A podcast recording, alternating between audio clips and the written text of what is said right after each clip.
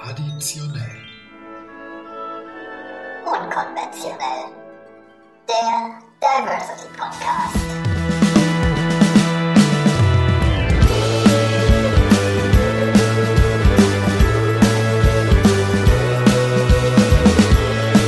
Das Buchmesse Extra. Hallo und willkommen zurück bei Traditionell Unkonventionell, dem Diversity Podcast. Ganz am Anfang muss ich eine kleine Abbitte leisten. Wir haben es leider nicht geschafft, die versprochene monatliche Sendung für euch zu produzieren. Ihr habt ja bei Folge 2 schon gemerkt, dass wir das mit den GesprächspartnerInnen in weiter Ferne technisch noch nicht ganz so gut lösen können. Und natürlich hat die Pandemie auch bei uns Auswirkungen gezeigt.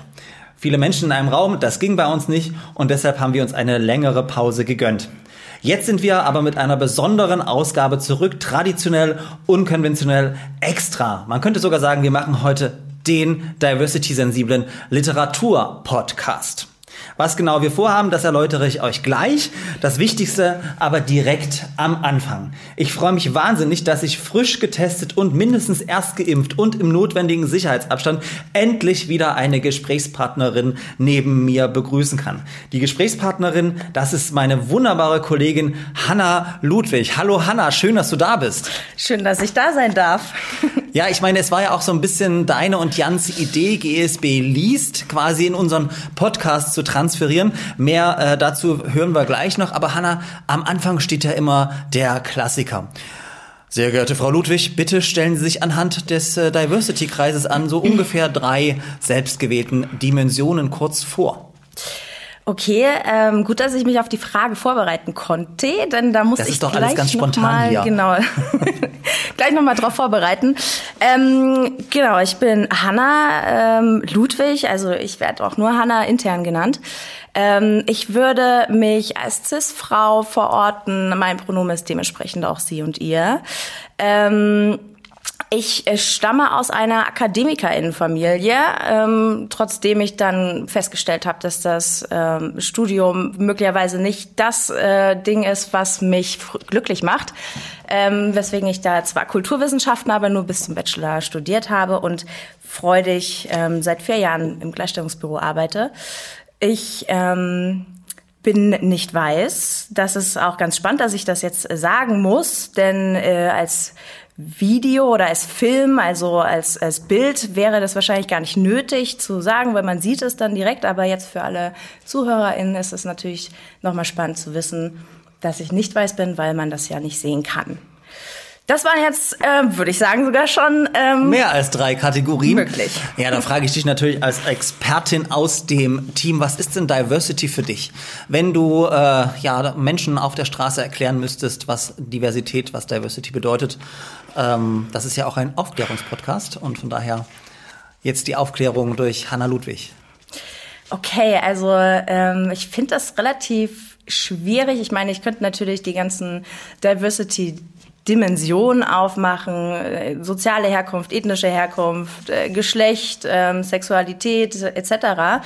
Ähm, wenn ich das einem Menschen, der das möglicherweise auf der Straße eben nicht weiß, erklären müsste, wäre es quasi ja Vielfalt. Aber das ist im Endeffekt auch nur eine eine also das deutsche Wort für Diversity. Vielfalt in so vielen, in den Diversity-Rahmen. Tja, was wäre es denn für dich, Georg? Also Rückfragen an den traditionellen Teil sind im Moderationskonzept nicht vorgesehen. Aber ich würde auch versuchen äh, zu sagen, Diversity kann man frei mit Vielfalt übersetzen und es bedeutet einfach die Berücksichtigung unserer heterogenen äh, Voraussetzungen, Gegebenheiten und einfach, äh, man könnte es auch einfach sagen, mit offenem Blick durch die Welt gehen, weil wir sind äh, nicht alle nur männlich, weiblich, weiß, gesund und so weiter. Das sind alles die verschiedenen Voraussetzungen, mit denen wir uns täglich auseinandersetzen können. So viel vielleicht äh, zu meiner Antwort. Aber Hanna, heute ist ja ähm, der 28. Mai. Heute ist ein besonderer Tag. Heute startet die Leipziger Buchmesse. Im letzten Jahr wurde sie verschoben. Nein, Quatsch, im letzten Jahr wurde sie abgesagt und in diesem Jahr vom März, wo ja klassisch die Buchmesse stattfindet, auf Mai verschoben. Ähm, und anlässlich dieser Buchmesse führen wir heute unseren Diversity Podcast mal in Richtung Literatur. Ähm, was haben wir uns denn eigentlich gedacht mit diesem ominösen GSB Liest Goes Podcast? Ähm, genau, die Idee ist ja einer ähm, Social Media Projekt quasi entsprungen. Ähm, wir hatten das schon mittlerweile zwei, drei Jahre her.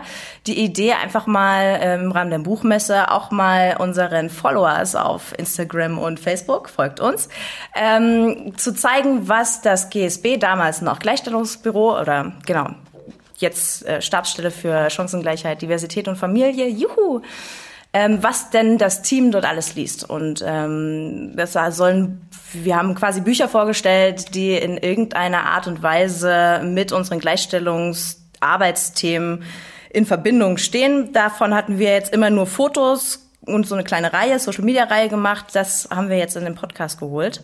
Passt ja auch ganz gut, denn im Großen und Ganzen ist die Staffel ja noch nicht vorbei. Ähm, und äh, das große Oberthema der Podcast-Staffel war ja quasi Diversität in Medien. Medium, also Literatur ist ja quasi, spielt da ja auch mit rein. Von daher fallen wir da gar nicht ganz so aus der aus dem großen Leitthema der ersten Staffel.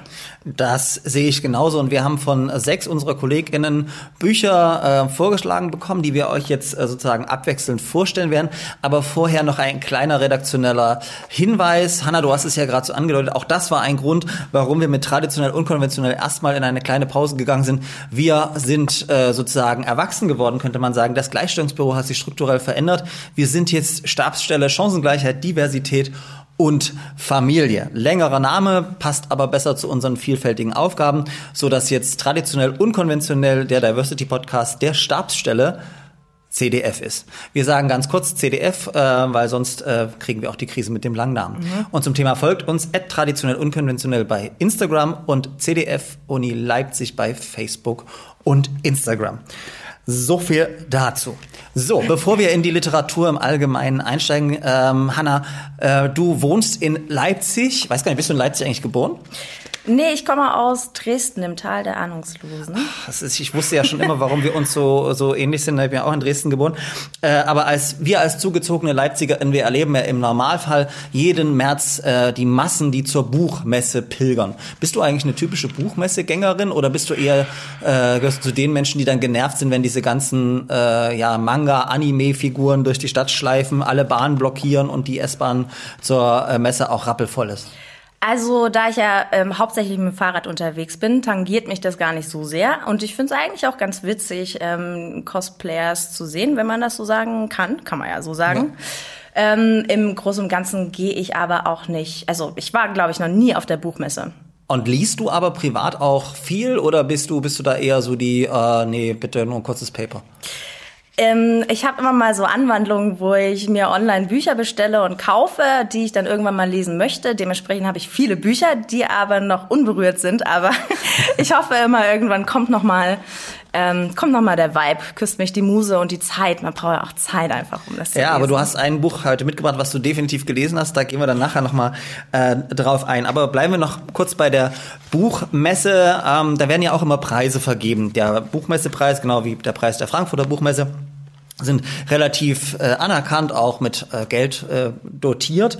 Jetzt habe ich mir mal angeschaut, wer in diesem äh, Jahr nominiert ist. Und ja, bei den Geschlechterverhältnissen, wenn wir an nur männlich und weiblich denken, also äh, das ist ganz ist einigermaßen ausgewogen. Aber mir ist aufgefallen, dass wenn ich richtig recherchiert habe, alle Personen weiß sind. Ähm, und wir reden ja über Diversität, über äh, Vielfalt. Ist es ein Problem, dass äh, alle Nominierten weiß sind, also auch die PreisträgerInnen alle weiß sein werden? Ich, ja, also ich denke schon, dass es ein Problem ist, ähm, weil man eine ganz andere Perspektive hat, wenn man ähm, als nicht weiße Person, als äh, schwarze POC-Person ähm, quasi durch die Welt geht und eine ganz andere Perspektive auf diese Welt hat. Man ist von Diskriminierung ähm, beeinflusst und kann Dinge tun, kann Dinge nicht tun. Man hat bestimmte Hürden irgendwie ähm, zu überwinden und dementsprechend finde ich das schon wichtig, auch ähm, ja nicht weiße Personen zu nominieren und auch in die Öffentlichkeit zu rücken und sichtbar zu machen, dass es ähm, schwarze POC-AutorInnen gibt. Äh, interessanterweise haben wir haben ja sechs Bücher bekommen von unserem Team. Die bin ich auch mal durchgegangen. Interessanterweise sind diese Personen hauptsächlich weiß. Äh, es gibt eine nicht weiße Person. Da kommen wir später nochmal drauf, wer das ist. Aber das ist doch schon auch irgendwie so ein ganz äh, interessanter, ja, ist doch ganz interessant zu sehen, dass auch wir nur weiße Personen halt vorgeschlagen haben quasi. Das ist äh, äh, interessant, das ist deshalb auch blöd, weil jetzt natürlich meine Überleitung zu dem äh, zur Buchvorstellung nicht mehr klappt. So die Buchmesse kann es nicht, wir machen es besser. Aber es ist äh, ein sehr interessanter Fakt, weil tatsächlich auch durch solche Preise natürlich auch bestimmt wird, was in den Auslagen liegt, ähm, was dann auch gekauft wird. Und das ist vielleicht auch das, was äh, wir, obwohl wir sensibilisiert sind, wo wir auch so ein bisschen auf den auf den Markt äh, reinfallen und Opfer sind. Ähm, aber ja, ist ist denn so ein Thema Quote für dich als nicht weiße Person, hast du ja selber gesagt, ist es für dich, wäre das eine Lösung zum Beispiel zu sagen, wir quotieren solche Preise, also die Nominierungen erstmal, ähm, dass wir dann sagen, wir versuchen da auch eine Diversität zu berücksichtigen? Also es gab ja einen offenen Brief ähm, von Pew, also, also AutorInnen of Color ähm, zu der Buchmesse dieses Jahr und ähm, sie hatten schon in diesem offenen Brief quasi von einer institutionellen Diskriminierung ähm, gesprochen, Strukturen, die einfach sehr weiß sind und ähm, Autorinnen of Color überhaupt gar nicht zulassen. Sie hatten zum Beispiel als Vorschlag genutzt, also genommen, eine diversere Jury aufzustellen. Und ähm, ich glaube, das zum Beispiel könnte, wenn man vielleicht nicht gleich eine Quote haben möchte, wäre das zumindest schon mal irgendwie eine, eine strukturelle, nachhaltige ähm, Maßnahme. Genau. Also ich bin grundsätzlich ein großer Anhänger von solchen Quotierungen, weil ich glaube, dass das auch einfach äh, zu Sichtbarkeit führt äh, und auch zu veränderten Preisvergaben. Wir sehen es ja auch bei Stellenbesetzungsverfahren und Berufungskommissionen an der Uni. Aber so viel vielleicht zur Buchmesse. Wir wollen ja keine Werbung für die Leipziger Buchmesse machen, sondern wir wollen über unsere eigenen Bücher der KollegInnen sprechen. Ähm, aber vielleicht noch mal vorweg einige Voraussetzungen, die unsere HörerInnen jetzt nicht sehen. Traditionell unkonventionell bedeutet natürlich auch, äh, dass es immer ein äh, Getränk der jeweiligen Sendung gibt. Ich habe mich gefragt, was ist denn das passende äh, Getränk für so ein Literatur-Podcast? Und da fällt mir natürlich der traditionelle Rotwein ein, den wir uns hier ähm, eingeschenkt haben, natürlich auch mit Wasser. Und ähm, Hanna, weil du ja heute so ein bisschen der unkonventionelle Teil bist, gibt's Käsewürfel aus äh, Plastikverpackungen. Mhm. Aber du siehst, ich habe keine Kosten und Mühen gescheut, damit das heute eine gute Sendung wird. Oh, da bin ich sehr dankbar dafür. Dann lass uns doch erstmal anstoßen, bevor wir zum ersten Buch kommen. Auf eine ja. schöne Sendung, ne? Prost. Prost.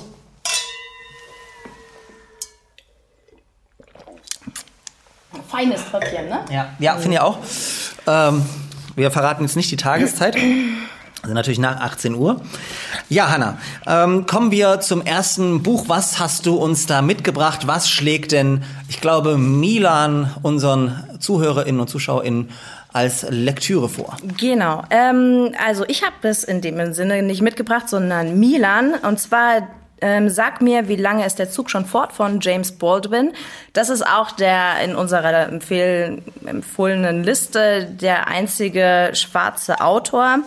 Ähm, ich beginne mit einem Zitat von Milan zu dem Buch. Es ist nicht das neueste Buch, aber hat an literarischer Brillanz nicht verloren. Es ist ein Buch über das Leben, die Liebe, Klasse, Rassismus, Sexualität und die USA des 20. Jahrhunderts. Im Endeffekt geht es da um einen schwarzen bisexuellen Schauspieler, der gekämpft hat, um ähm, eine bestimmte Berühmtheit zu erlangen und ähm, einen Unfall hat und dann quasi auf dem Krankenbett seine Geschichte oder sein Werdegang nochmal reflektiert und daraus dann ähm, kleinere Geschichten. Ähm, das ja, Leitthema so Rassismus, Klasse, Homosexualität, das ist auch so ein bisschen, das sind so die Leitmotive von James Baldwin in all seinen Büchern. Ähm, auch sehr autobiografisch, denn er selbst ist schwarz und homosexuell gewesen.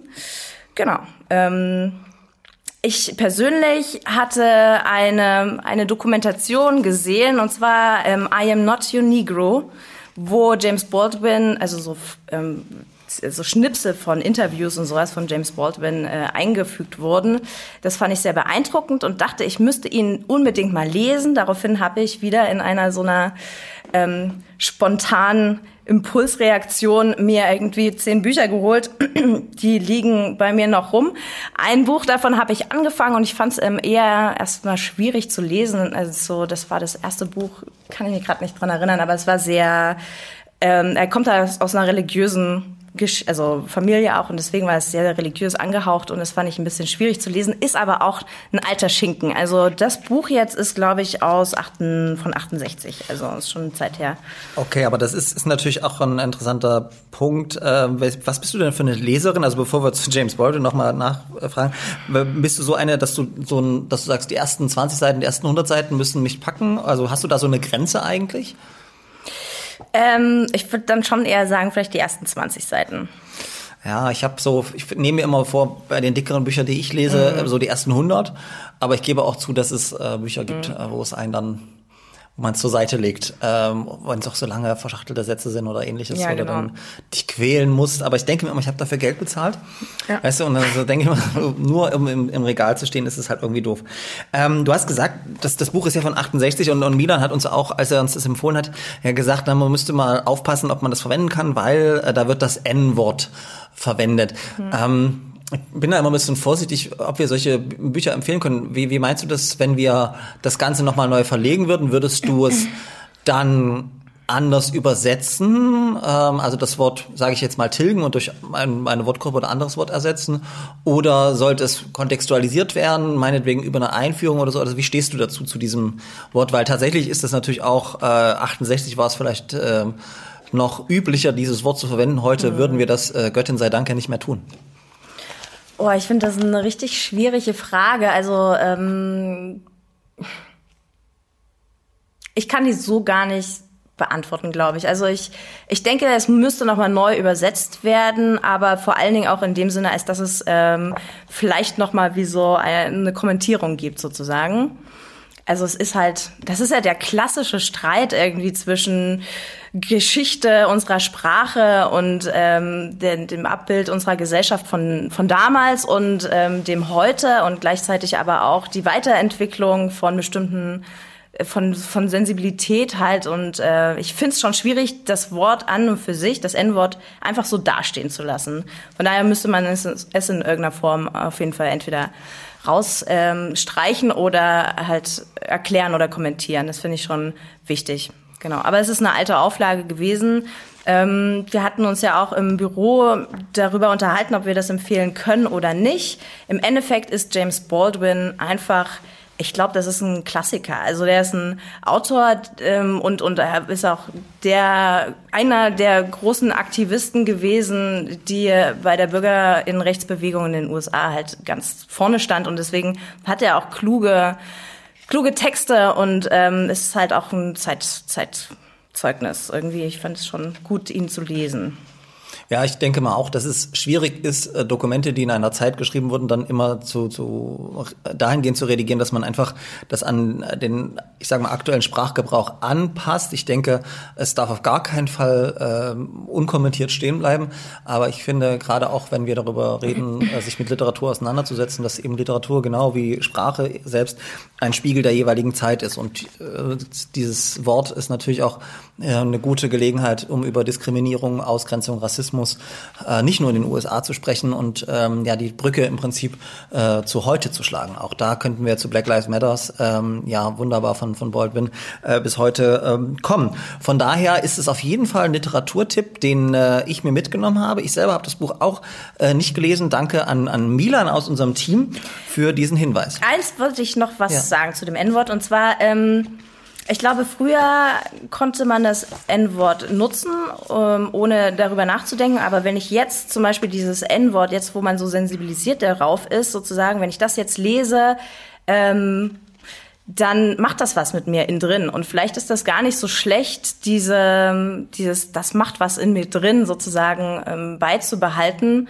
Also ne, ich denke mir dann so, wow, das ist ja ein heftiges Wort, einfach was das so triggert auch in einem.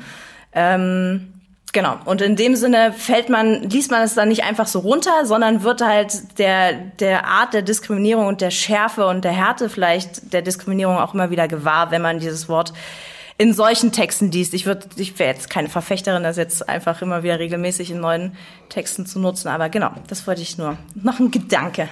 Ja, mein Gedanke, der gerade ja. war, war, du hast ja vorhin so ein bisschen äh, überlegt, ne, wie man Diversity erklären kann, aber genau das ist es. Wir reden über Diversität unter einem Antidiskriminierungsansatz und ähm, das heißt auch in der Literatur zu schauen, wer schreibt äh, die Bücher und was wird thematisiert und wie wird Sprache verwendet. Denn Sprache kann extrem diskriminierend und ausschließend sein.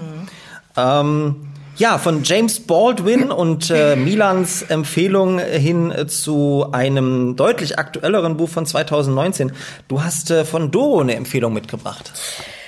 Genau, von Doro habe ich eine Empfehlung mitgenommen. Ähm, die letzten ihrer Art von Maya Lund.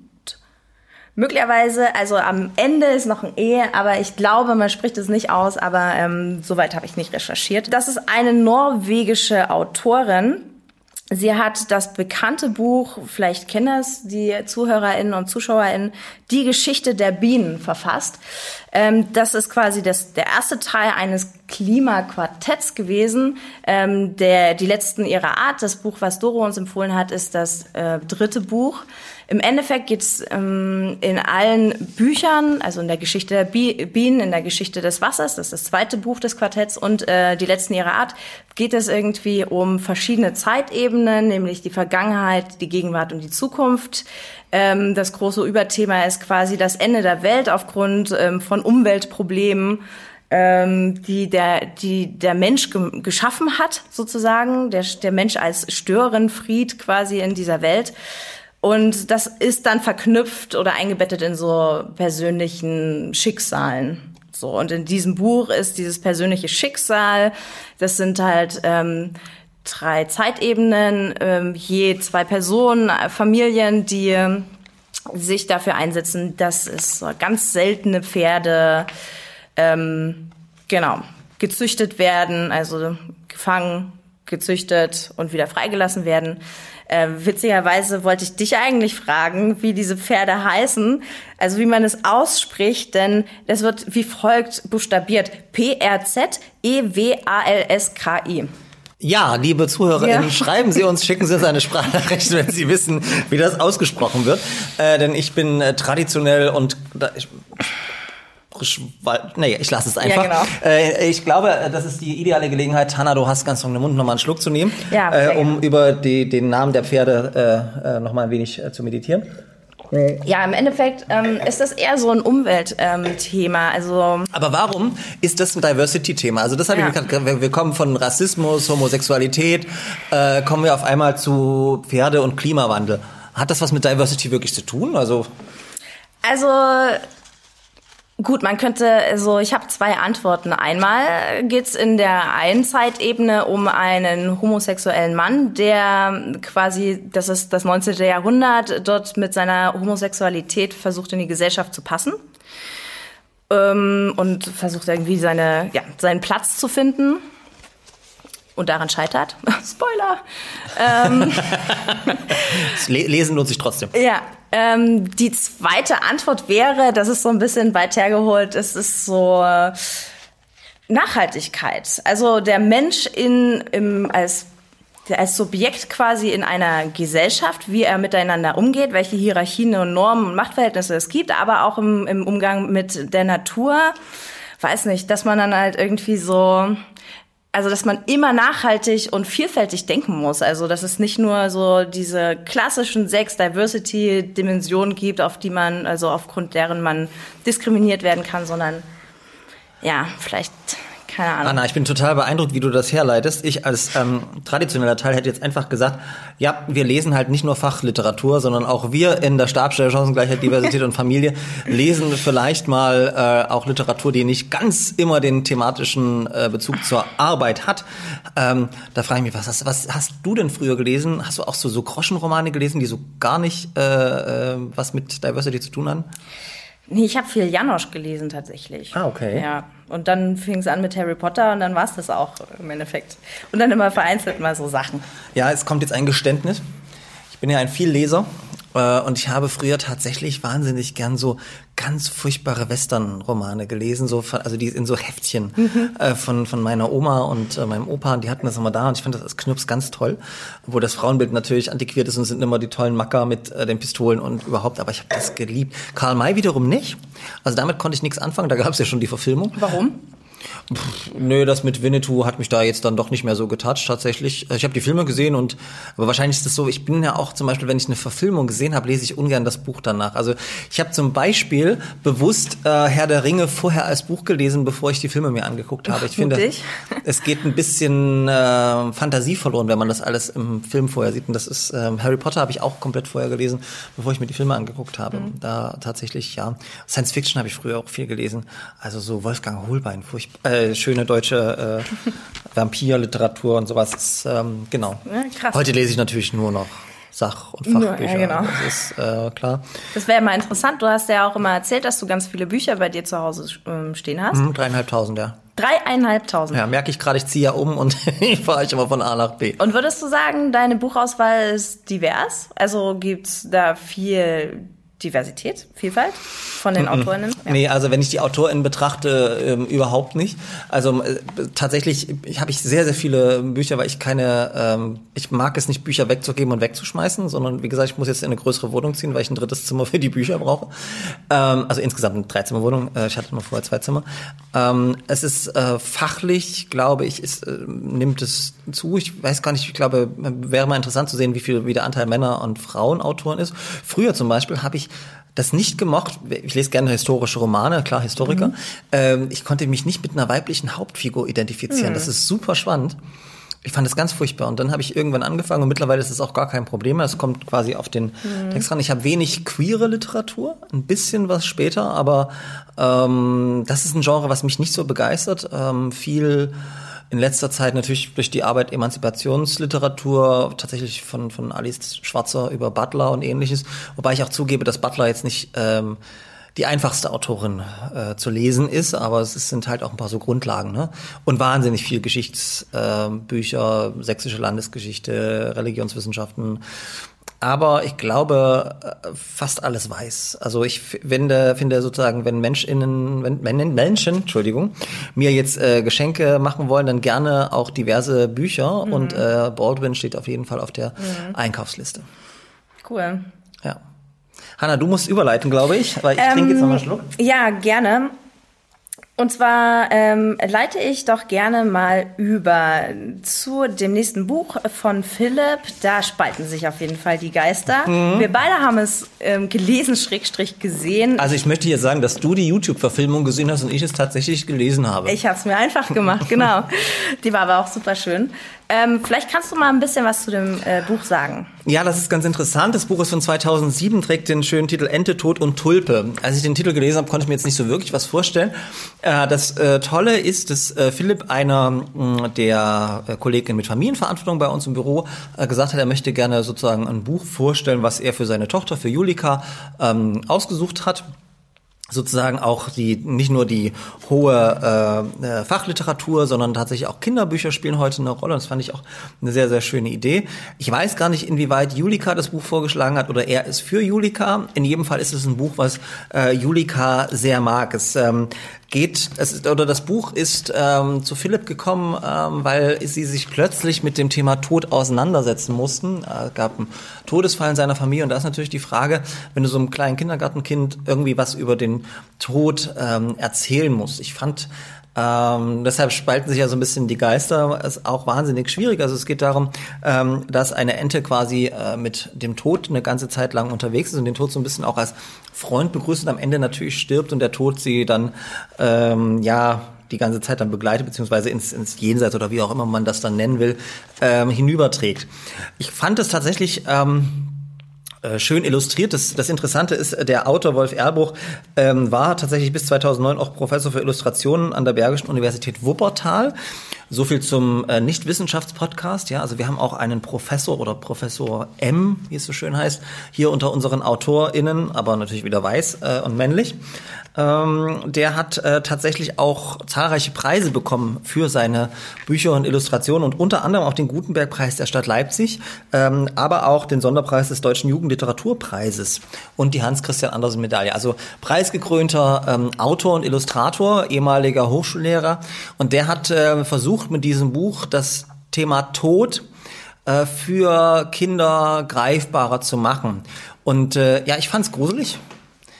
Was, was einfach ähm, natürlich meine eigene, meine eigenen Sozialisation so ein bisschen wieder Rechnung trägt, weil wir sind es ja, oder ich bin es ja gewohnt, in Kinderbüchern so heile Welt zu sehen, mhm. alles seicht zu haben. Und vielleicht hat mich das auch ein bisschen abgeschreckt. Ähm, Philipp hat aber auch deutlich gesagt, dass dieses Buch äh, eine gute Möglichkeit ist, in der Familie, ähm, aber auch mit Kindern über das Thema Tod ins Gespräch mhm. zu kommen. Denn ja, Tod ist ja, gehört genauso zum Leben dazu wie Geburt von Kindern oder ähnlichem. Aber du fandest es, glaube ich, ganz schön, ne? Also. Ich fand das sehr schön und ich, ähm, also genau, einmal, das, das fand ich ganz spannend, dass Philipp ähm, gesagt hat, dass es nicht nur für Kinder ist, sondern er selbst mit diesem Buch auch den Todesfall in einer Art und Weise verarbeiten konnte. Das fand ich cool. Also es ist im Endeffekt offensichtlich für jung und alt ähm, gedacht oder hilfreich zumindest. Und ich fand es überhaupt nicht traurig. Also gut, ich habe die Verfilmung gesehen, aber ich sag mal so, das ist halt ähm, genau das gleiche gewesen. Ich fand es irgendwie sehr beruhigend zu wissen, ähm, dass der Tod ein Freund sein kann, der nicht was Böses von ihr will.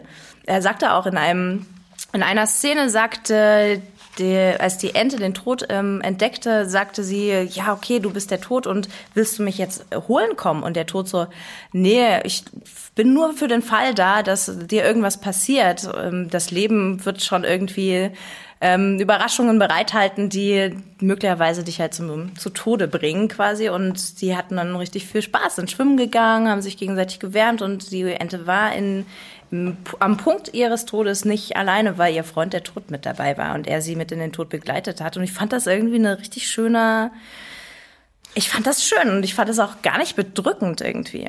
Ja, tatsächlich ist das ähm, auch was, wo ich mich dann selber ähm, oft frage, wie äh, unser, unser Bild vom Tod geprägt wird. Und ich, ähm, äh, wie widersprüchlich man selbst ist, merke ich auch gerade in dem Diskurs um dieses Buch. Ich habe vor ungefähr vier Wochen äh, eine Veranstaltung moderiert zum Thema Wie geht Sterben? Und die Kernbotschaft war, der Tod gehört genauso zum Leben dazu. Wir müssen uns damit auseinandersetzen. Wie wollen mhm. wir sterben? Ja. Ähm, wie soll der Sterbeprozess begleitet werden? Und das gerne auch als jüngere Menschen.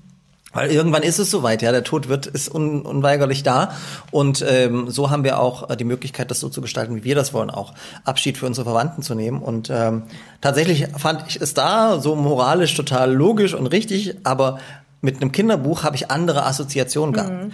Und äh, von daher muss ich auch nochmal sagen, ich finde das ganz toll, dass das äh, Philipp vorgeschlagen hat, äh, weil es auch eine wichtige Botschaft tatsächlich sendet. Ähm, unabhängig davon, dass es natürlich ähm, so ist, dass man auch über Kinderbücher genauso äh, kritisch diskutieren können muss. Und ähm, ja, es ist vielleicht auch eine Geschmackssache, ob einem die Illustrationen gefallen. Wie ist das YouTube-Video relativ leicht findbar? Gibt man nur den Titel ein oder, oder wie Genau, genau. Du gibst nur den Titel ein und dann ähm, kommst du auf den auf das Video und das ist von Matthias Brun, der auch äh, selbst für diesen Kurzfilm äh, prämiert wurde mehrfach.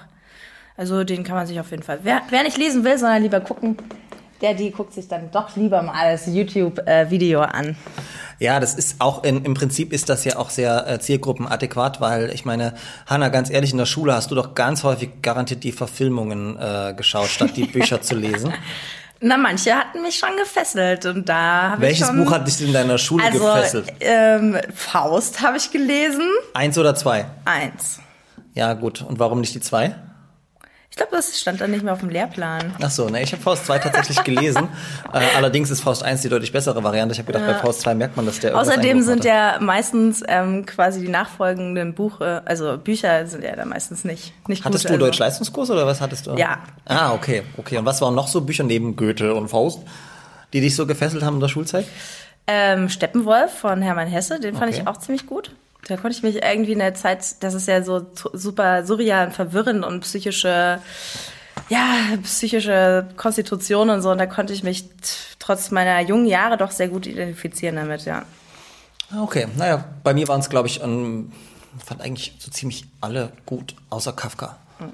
Kafka fand ich Hab furchtbar. Ich auch gern gelesen. Du hast Kafka gern gelesen? Okay. Die Verwandlung, genau. Äh, genau, aber die Verwandlung. Doch. Eines der, der furchtbarsten Bücher, die ich jemals gelesen habe, was einfach nur sicherlich an meiner begrenzten Wertschätzung für dieses Genre geht. Okay, genau. Ähm. Kommen wir doch zum nächsten Buch, ähm, für welches du wahrscheinlich mehr Wertschätzung oder ähm, mehr Freude empfinden kannst. Welches Ja. hast du da mitgebracht? Genau, ein ganz, ganz tolles Buch von unserer lieben Frau Karl, die mir das äh, richtig äh, begeistert mitgebracht hat. ähm, und ich nehme das Beste gleich vorweg.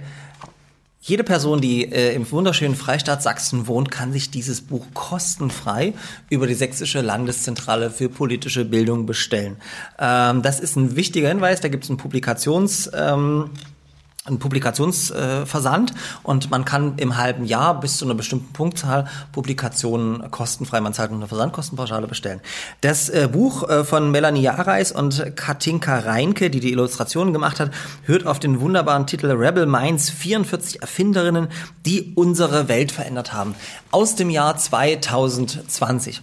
Frau Karl hat uns das Buch deshalb empfohlen, weil es dort ähm, ja schön illustriert und kurzweilig aufgearbeitet sogenannte Role Models äh, gezeigt werden, äh, die wir alle schon kennen und andere, die wir überhaupt noch nicht kennen. Da geht es darum, um Frauen wie zum Beispiel Melita Benz, ähm, was die erfunden hat, einfach vorzustellen.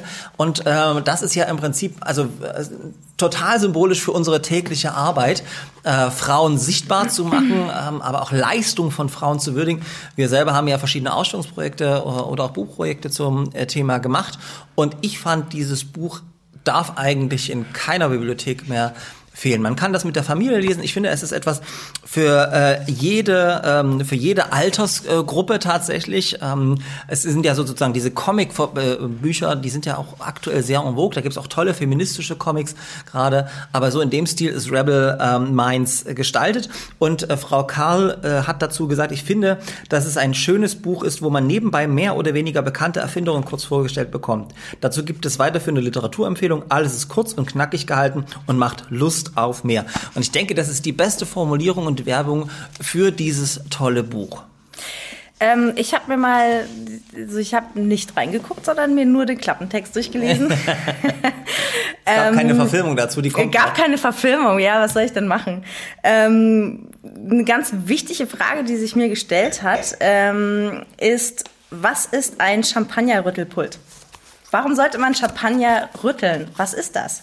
Das ist quasi eine Erfindung gewesen einer Frau. Ja.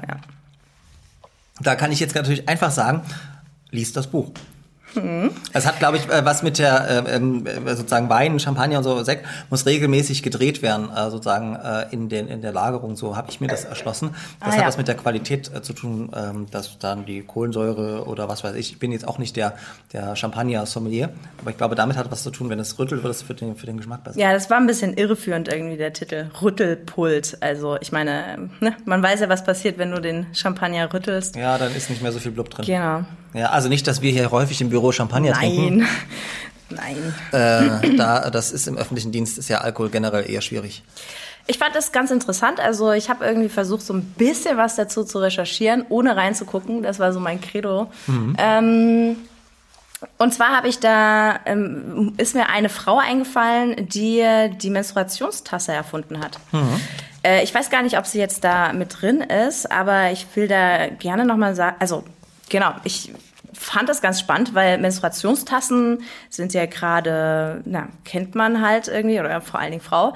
Ähm, und die gibt's schon seit den 30er Jahren ungefähr, 20er, 30er Jahren. Das ist, fand ich ganz verrückt. Und eine Frau hat sie erfunden und man kennt diese, diese Frau eigentlich so gut wie gar nicht und man findet auch wenig Informationen für die Frau, weil sie eine Frau ist. Äh, in einer Zeit, wo die Sichtbarkeit ne, von Frauen überhaupt in einem, in einem Beruf in einem Beruf, wo man auch etwas erfindet und nicht nur so Care-Arbeit und sowas ist, da war das nicht so gang und gäbe. Sie hat sich mit ähm, unreinen Frauenthemen quasi in irgendeiner Art und Weise auseinandergesetzt und das in dieser Männerwelt, wie sie in den 30er Jahren war. Und das fand ich ganz spannend und deswegen finde ich das auch total wichtig, dann diese ganzen Frauen, die diese Erfindungen ähm, hatten, quasi nochmal sichtbar zu machen. Sehr schön. Ja, das Problem ähm, tatsächlich äh, ist ja auch, dass ähm, in unserer patriarchalen Gesellschaft, ähm, Heinrich von Treitschke hat immer gesagt, Männer machen Geschichte. Und genauso ist unsere Geschichtsschreibung organisiert. Es wird häufig äh, der Einfluss von Frauen überhaupt nicht gesehen. Da können wir über Fürstinnen bis zu Erfinderinnen und Politikerinnen gehen. Ähm, das ist leider was, was noch ähm, viel zu wenig Beachtung findet. Und viele historische Fakten müssten wahrscheinlich auch mal auf Geschlechtergerechtigkeit abgeklopft werden. Und ich glaube, genau deshalb ist es auch wichtig, solche Publikationen zu haben und diese Publikation dann meinetwegen auch in YouTube-Verfilmungen oder ähm, Clips oder ähnliches zu packen, weil es gibt fantastische Role Models und ähm, ich denke, das macht Mut, gerade für Schülerinnen ähm, und äh, Kindergartenkinder äh, und, und, und ist es wichtig zu, zu sehen, was für tolle Pionierinnen es auch schon in den 30er Jahren mhm. zum Beispiel gab und dass man heute, wenn man sagt, du kannst alles, ist es harte Arbeit, aber ich glaube trotzdem, ähm, dass solche äh, Role Models auch ermutigen können, den eigenen Weg zu gehen und ähm, ja, auch sich ein Stück der Welt zu erobern, was ja auch sein muss. Männer müssen definitiv Macht und Privilegien abgeben und vielleicht hilft es dann, wenn man solche tollen äh, Vorbilder hat. Äh, wir gehen äh, ganz kurz in eine Biopause und sind gleich zurück mit dem äh, Buch, welches Hannah uns mitgebracht hat. Traditionell. Unkonventionell. Das Buchmesse Extra. Boah, Hanna, ich denke, das läuft eigentlich ganz gut, ne? Also ich meine, Rotwein, Käse und Literatur, was will man mehr? Und natürlich eine wahnsinnig kompetente und charmante Gesprächspartnerin. Danke gleichfalls. Bin ich auch eine charmante Gesprächspartnerin? das war klar, dass es kommt.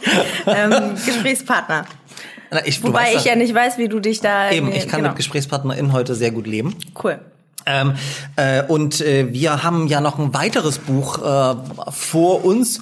Und zwar hast du eines der wenigen Bücher, die du nicht nur gekauft, sondern auch gelesen hast, für uns mitgebracht. Ne? Du hast ja vorhin gesagt, dass nicht jedes Buch, was sich in deinem Besitz befindet, auch es äh, geschafft hat, dass du es gelesen hast. Ja. Ähm, und ich fand dein Zitat darüber ziemlich, ziemlich, also äh, bewegend tatsächlich auch und nachdenklich auch für unsere eigene Arbeit. Die Erwartungen waren sehr hoch und ich wurde nicht enttäuscht. Ich war überrascht und auch wieder nicht, wie tiefgreifend sich die Bewertung des äußerlichen Erscheinungsbildes und die daraus folgende Diskriminierung einer Person auf das Selbstwertgefühl und die Psyche auswirkt. Lokism ist eine viel zu wenig beachtete Diskriminierungsform, die es sichtbar zu machen gilt. Du hast das Buch Body Politics von Melody Michelberger aus dem Jahr 21. Ist das nee, ich, äh, das ist ähm, aus dem Jahr 19, glaube ich. 19, okay, dann ist es hier auf meiner Vorbereitung, äh, habe ich das leider falsch geschrieben, aber ein relativ Irgendwas zwischen 19 und 21. Das werdet ihr dann schon sehen, wenn ihr da recherchiert. Richtig, genau. Also es ist ein relativ aktuelles Buch was sich sozusagen äh, mit der mit dem mit dem Auswirkungen von gesellschaftlichen Zuschreibungen eine Frau muss so und so oder Mensch muss so und so aussehen und dem vermittelten äh, Idealbild äh, auseinandersetzt. Ich fand das äh, deshalb interessant, weil Lukism ist ja auch eine, wie du selber sagst, eine ehrlicherweise aus meiner Perspektive relativ alltägliche Diskriminierungsform, äh, die selten angesprochen wird. Ähm, aber wir können uns da ja selber an die Nase fassen, wenn wir über die Straße gehen und denken, oh Gott, wie sieht Person XY denn aus? Und du hast dieses Buch äh, ganz bewusst auch vorgeschlagen. Ähm, wie wie kam es denn dazu, dass du die, die, gerade dieses Buch gekauft hast? Also das, das interessiert mich auch nochmal. Oder hast du es ähm, geschenkt bekommen? Das kann ja auch sein. Nee, ich habe es mir tatsächlich gekauft und zwar auf Empfehlung einer Freundin. Wir waren, ähm, ja, wir hatten uns irgendwann mal in einem Gespräch verfangen, wo wir uns so ein bisschen ne, aufgeregt haben über dass es so schwierig ist, irgendwie Klamotten für einen bestimmten Körpertypus, Körperformtypus irgendwie zu bekommen und äh, ja, eigentlich so ein bisschen Weltuntergangsszenarium, alles ist schlimm und schrecklich und gleichzeitig, kommen wir verändern die Welt. Und daraufhin hat sie quasi mit diesem Buch angefangen, dass das schon ein erster Schritt war, ihre Welt zu verändern und viele Dinge zu ähm, verstehen. Und daraufhin habe ich das gekauft und fand tatsächlich auch, ähm, ich habe mich in vielen, also es ist ja quasi so ein Erfahrungsbericht, was auch ein bisschen unterfüttert mit so Fakten und Daten ist. Und ich habe mich in einigen Situationen auch wieder entdeckt, wie sie äh, quasi unter diesem Druck einem bestimmten Schönheitsideal zu entsprechen schon äh, seit klein auf quasi gelitten hat und wie das sich auf ihre Psyche ausgewirkt hat, dann dann nach 30 Jahren nur Diäten machen und Magersucht durchlaufen, ist sie dann an einem Burnout erkrankt und ist in Therapie gegangen und erst da hat sie sich dann irgendwie mit ihrem Körper anfreunden können. Und ich konnte das super gut nachvollziehen und ich fand es auch sehr spannend, was sie dann so erzählt, dass man zum Beispiel nicht verbeamtet werden darf, wenn man äh, quasi übergewichtig ist und so. Und das fand ich super krass und diskriminierend. Und nicht nur, dass das quasi auf die Psyche geht, sondern das auch so ganz offensichtliche, nicht faire, ähm, genau, irgendwie Also es ist ein super, super spannendes ähm, Buch, was du dir empfiehlst, aber vielleicht für den Anfang mal gefragt, warum sollten denn äh, deiner Meinung nach Menschen, die sich nicht als weiblich äh, definieren, dieses Buch lesen? Also warum zum Beispiel ich als Mann, warum muss ich das lesen? Oder ist es denn tatsächlich eher so ein Empowerment-Buch für Frauen? Ähm, also ich glaube, dass Frauen mehr, also es ist jetzt nur eine These, alles ohne Gewehr sozusagen. Ähm, Das ist deine persönliche Meinung. Es ist meine persönliche gefragt, ne? Meinung, genau. Dass Frauen schon ähm, mehr unter so Schönheitsidealen leiden, ähm, weswegen es gerade wenn man halt nicht schlank ist und ähm, keine schöne Haut hat oder whatever, so. Deswegen kann ich mir vorstellen, dass das eher was möglicherweise für, für Frauen ist oder Menschen, die sich ähm, da verorten. Ähm, aber trotzdem finde ich das für dich zum Beispiel auch spannend. Ich weiß nicht, ob du jemals irgendwie Probleme mit deinem Körper hattest, was sich dann wiederum irgendwie auf dein Selbstwertgefühl und das wiederum auf deine, ähm, keine Ahnung, deine Arbeit, dein Sozialleben oder sowas ausgewirkt hat. Aber ähm, auch für dich wäre es spannend, einfach diese Perspektive mal zu übernehmen. Also einfach Ja. mal ähm, diese, wie lebt es sich denn als dickfetter Mensch? Also das dickfett so quasi umschreibt äh, Melody diese, Mhm. ja, sich selbst und ihre Körperform. Und das finde ich ganz schön, diese Worte neu zu besetzen und das nochmal irgendwie aus ihrer Perspektive zu sehen. Ich glaube, das ist es lohnenswert für alle. Ja, ich glaube tatsächlich, also gerade gerade äh, als, als schwuler Mann ist das ein super großes Thema, Lokism in der queeren Szene. Äh, auch rassistische Diskriminierung ist ein super äh, großes Thema tatsächlich. Du hast ein bestimmtes Ideal und alle sind natürlich 1,90 groß, muskulös und braun gebrannt und so weiter. Deutsch, äh, äh, asiatisch bitte nicht, ja. Also das ist so, so ein Thema in der, in der queeren Szene. Von daher ist es super äh, wichtig, solche Bücher auch zu haben und auch zu lesen. Das ist nicht nur für die Autorin wichtig. Ähm, ich ich finde es gerade spannend, weil wir natürlich auch an der Universität Leipzig ein großes Adipositas, einen großen Adipo- Adipositas-Forschungscluster haben. Und ja, äh, Übergewicht ist natürlich auch immer eine gesundheitliche Belastung, ja. Ähm, aber mich würde auch mal interessieren, das können wir ja im Nachgang mal recherchieren, inwieweit die äh, psychische ähm, psychische Beeinträchtigung durch gesellschaftliche Stigmatisierung dort auch erforscht wird. Das finde ich auch nochmal einen spannenden Punkt. Und das ist ja auch das, was du gesagt hast, was dort erst nochmal deutlich wird, dass das ganz viel mit uns macht, äh, wenn wir immer im Fernsehen Role Models sehen. Und ich finde tatsächlich auch, ähm, dass das ein Buch ist, was ich gerade jungen Frauen, Schülerinnen empfehlen würde, ähm, weil ich das im Freundinnen- und Bekanntenkreis immer gesehen habe, ähm, wenn junge Mädchen in die Pubertät kommen, junge Frauen, ähm, wie sie sich dann selber, äh, unter welchem Druck sie stehen, auch schöne Fotos zu machen, sich bei Instagram zu posieren und so weiter. Und auch übrigens äh, bei, bei jungen Männern, bei Jungs äh, ist das äh, zunehmend, beobachte ich das zunehmend, dass es dort auch immer um dieses perfekte, scheinbar perfekte Äußere geht.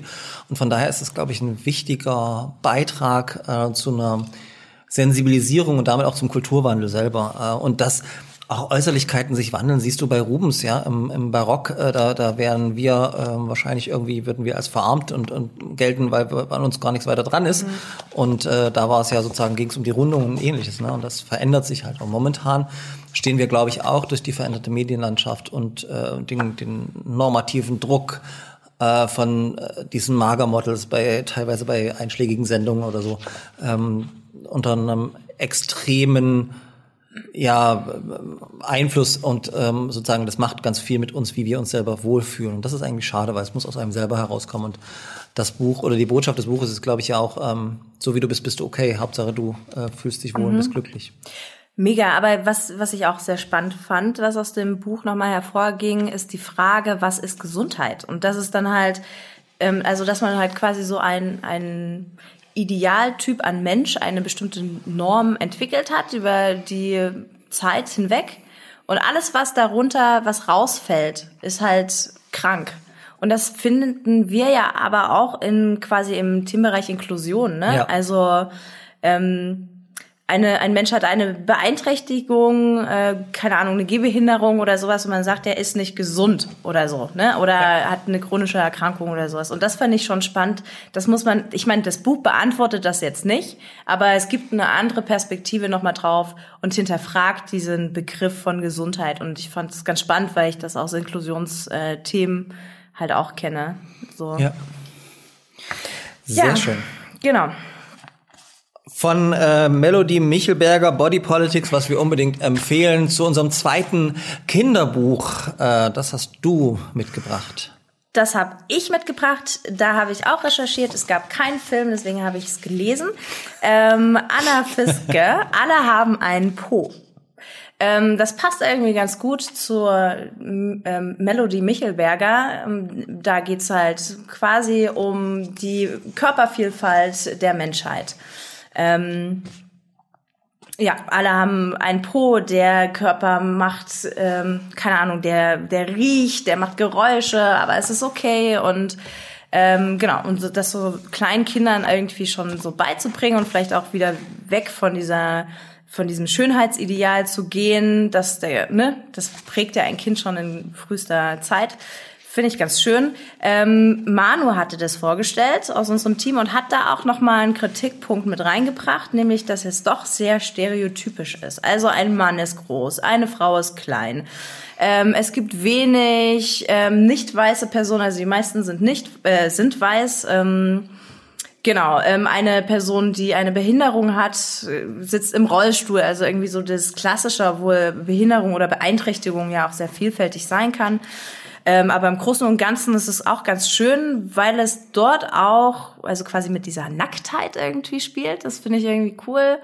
Ähm, als kleines Kind dort auch irgendwie, ich weiß gar nicht, meine Mutter ist zum Beispiel das sage ich jetzt einfach, ähm, meine Mutter ist nackig durch die Wohnung gerannt. Deswegen hatte ich eigentlich ein ganz gutes Verhältnis zur Nacktheit. Vielleicht auch, weil im Osten ist man dann immer schön, ne? zu, zu den FKK-Stränden gegangen und so. Die These würde ich widerlegen, meine Mama auch und ich fand das ganz schlimm und ich fand das, ah, ja. Äh, ja. Und ich komme ja auch aus Dresden und ne, mhm. Osten und so, aber von daher. Hätte dir das Buch vielleicht weitergeholfen? So oh. ein bisschen Bestimmt, ich glaube, Bücher helfen mir immer weiter. Ja. Bücher sind ja meine Freunde. Ähm, aber nochmal noch mal zurück. Ähm, ich, ich glaube, das ist ähm, die, die Kritik von, von Manu ist natürlich wichtig, ähm, weil Kinderbücher sollten aufklären und versuchen, mit bestimmte, bestimmte Stereotypen aufzubrechen. Aber dennoch ist es ein gutes äh, Buch, was überhaupt das Thema Nacktheit, ähm, aber auch Behinderung, aber auch man darf mich nicht anfassen, genau. überhaupt mal thematisiert. Und ja. ich glaube, das ist wie, wie vieles, äh, auch was Philipp äh, zum Thema ähm, Tod vorgeschlagen hat. Ähm, Bücher können gerade für Kinder eine Möglichkeit zum Gespräch sein. Ich denke, das ist super wichtig, dass äh, man diese Bücher im Zweifelsfall nicht so stehen lässt, sondern auch das Gespräch sucht. Das ist natürlich für die Eltern auch im Zweifelsfall anstrengend. Ähm, wenn ich sehe, die Eltern in unserem Team, da merke ich schon, wie viel Kommunikation das auch mit dem, mit dem, mit dem jeweiligen Nachwuchs äh, bedarf und wie wichtig das ist. Aber ich glaube, das ist ähm, eine schöne Möglichkeit oder wie es wie heißt es immer so schön, ein niedrigschwelliger Zugang über mhm. solche Kinderbücher. Ja. Weil jedes Kind mag Bilder, mag Bilderbücher oder Kinderbücher. Und wenn sie später, äh, wenn sie größer sind, mögen sie dann YouTube-Verfilmungen. Oder vielleicht auch nicht. Ich meine, vielleicht habe ich viel zu wenig, wurde ich ja viel zu wenig und selten an Bücher rangeführt in meiner Kindheit. Aber ich würde auch sagen, ich habe zu wenig Kinderbücher äh, gehabt. Also ich hatte zwar als äh, Knirps ein, ein Abo in der Stadtbibliothek in Groß-Rorsdorf äh, und bin da auch sehr, sehr regelmäßig hingegangen. Aber später dann, als es Videokassetten gab, habe ich mir die natürlich auch ausgeliehen. Ähm, aber trotzdem sind solche Kinderbücher und es gibt ganz, ganz tolle, ähm, vielfältige Kinderbücher. Wir haben bei uns in der Stabsstelle auch zahlreiche Publikationen selber ähm, beschafft. Äh, der Klassiker ist natürlich König und König oder zwei Papas für Tango oder ähnliches, ähm, wo wir ja auch äh, für Leipziger Kindergartengruppen immer mal eine Lesung veranstaltet hatten, als wir das noch machen konnten.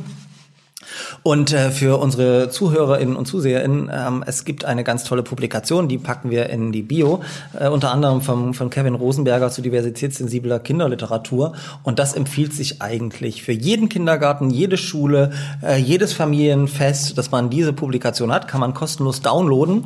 Äh, und äh, dort ist dann die ganze Bandbreite an diversitätssensibler Kinderliteratur mal aufgearbeitet. Und da findet Mensch immer passende Geschenke mhm. für den Nachwuchs. Unsere, unsere Kollegin Caro äh, schaut da auch regelmäßig für ihren äh, Neffen nach zum Beispiel, um Aha. da auch immer schöne Sachen zu finden. Ja.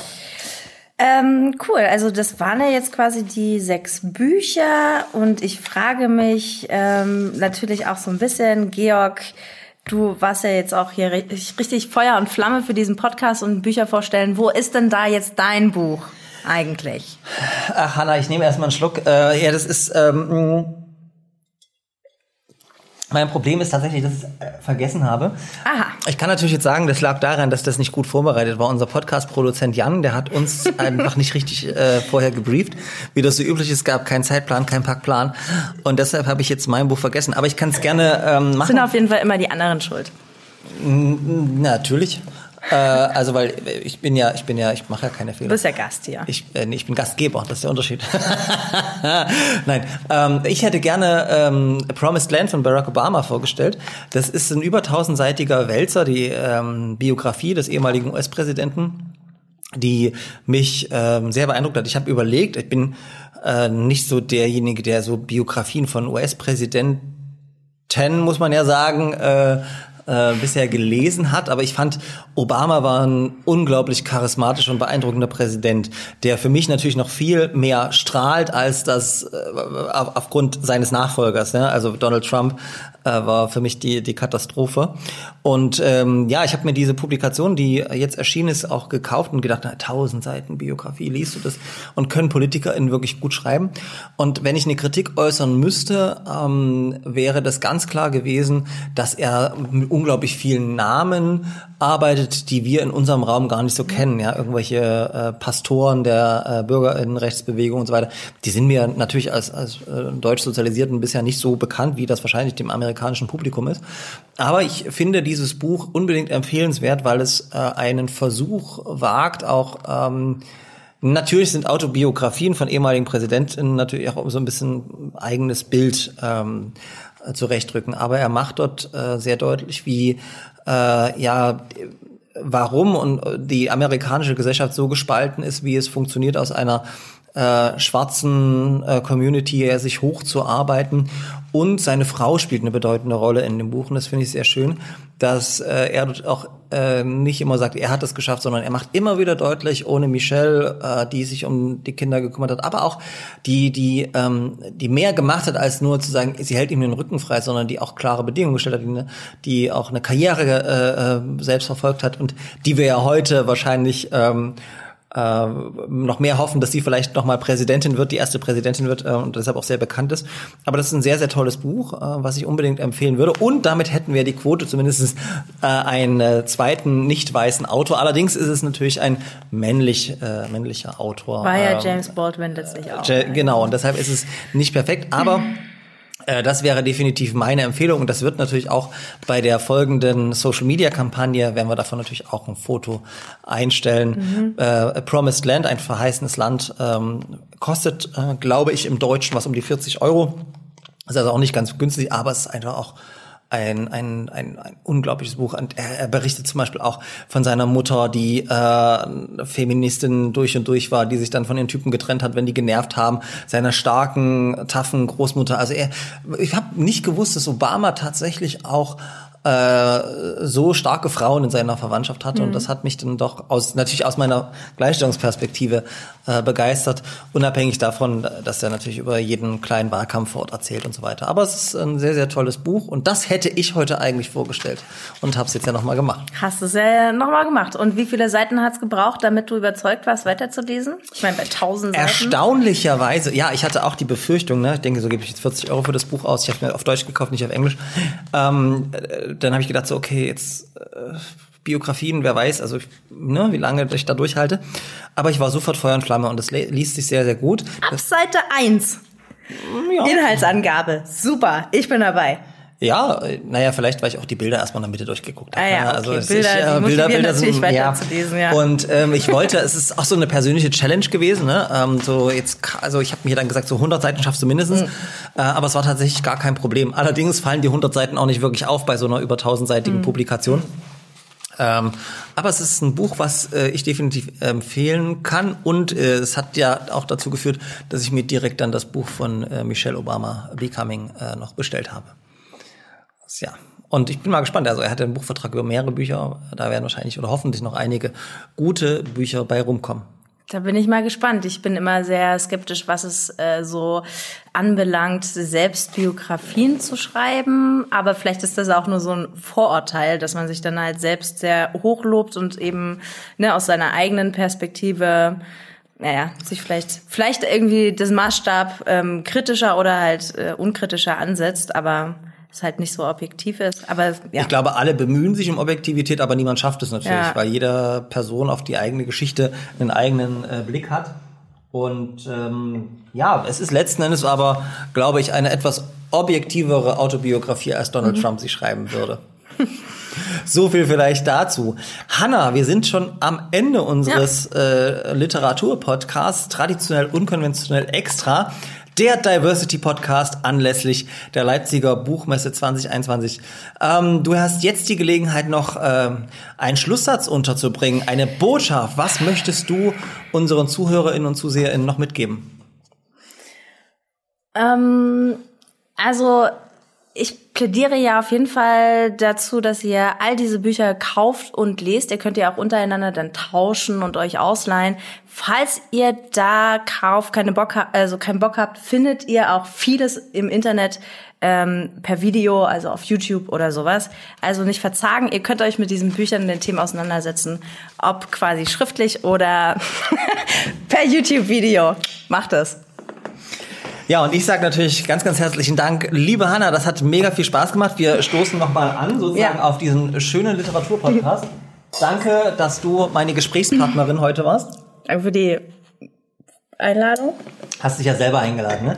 Kann man ja heute so, kann man so sagen. Du hast ja gesagt, du hast da eine Idee und ich äh, fand das natürlich ganz toll. Ähm, wir bedanken uns natürlich bei dem Universitätsarchiv Leipzig, wo wir hier zu Gast sein dürfen. Um uns herum ist auch sehr viel, sehr viel ältere Literatur. Wahrscheinlich nicht ganz so diversitätssensibel wie unsere heutigen Publikationen, die wir vorgestellt haben.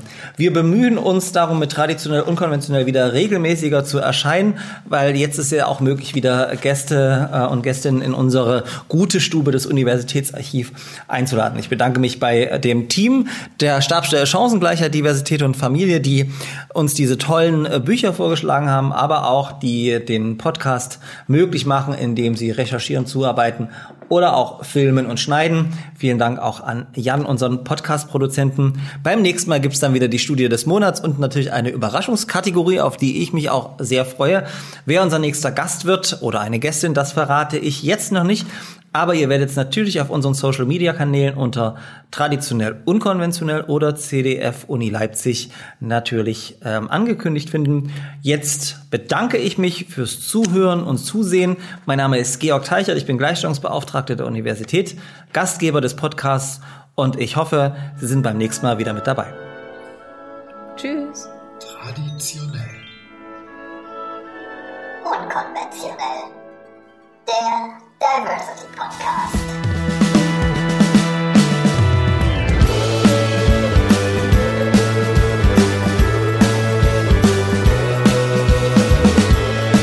Das Buchmesse Extra.